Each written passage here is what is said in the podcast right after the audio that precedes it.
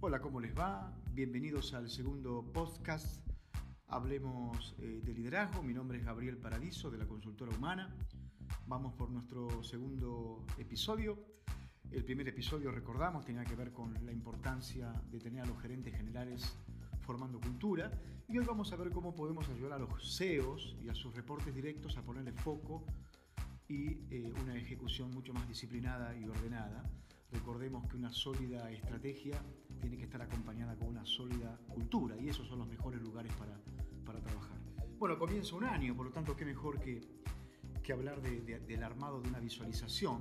Se está dejando de lado esto de armar la visión con ese cartel que colgábamos por mucho tiempo y después quedaba en desuso. Vamos a estar hablando ahora de cómo visualizar, de cómo armar una gran flecha. Eh, ¿Qué es en pocas palabras una gran flecha? ¿no? Es, es, es, es, de alguna manera trabajar sobre las prioridades de mayor impacto y tener a los líderes eh, más que alineados detrás de estas prioridades de alto, de alto impacto.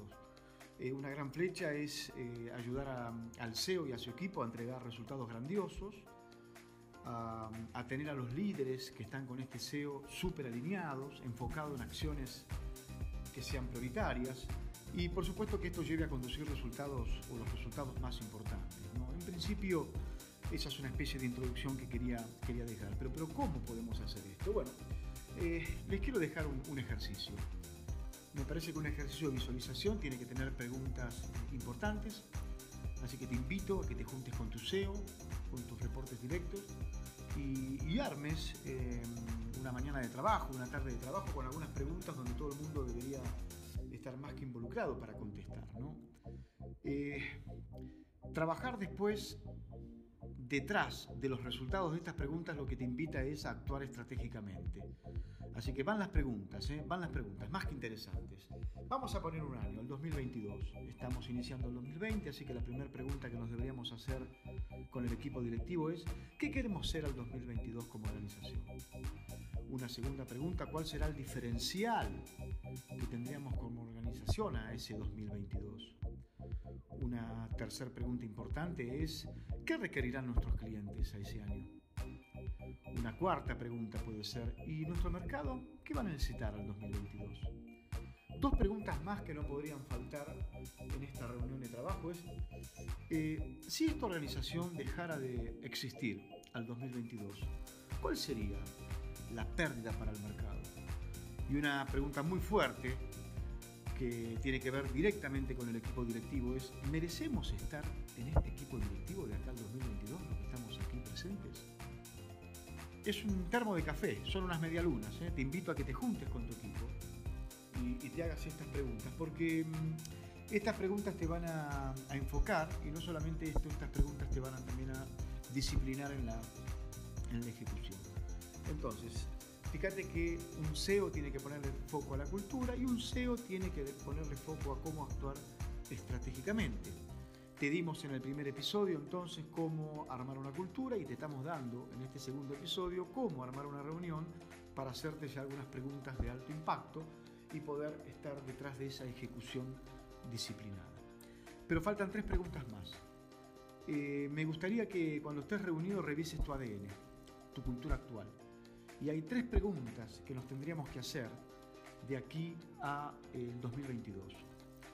La primera es, revisando el ADN o la cultura que tenemos hoy como equipo directivo, como equipo de líderes en general, ¿qué comportamientos tenemos que mantener?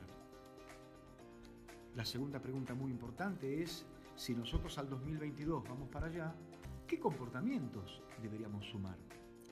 Y finalmente, la más dura de trabajar es si la otra orilla de este río, que es el 2022, nos deparan ciertos objetivos, eh, no puede faltar qué tenemos que desechar a nivel comportamental de acá al 2022 como equipo de liderazgo.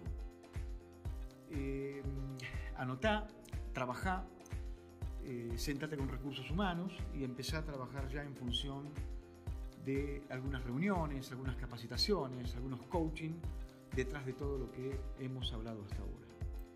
Eh, para ir cerrando, eh, ¿qué hemos hecho?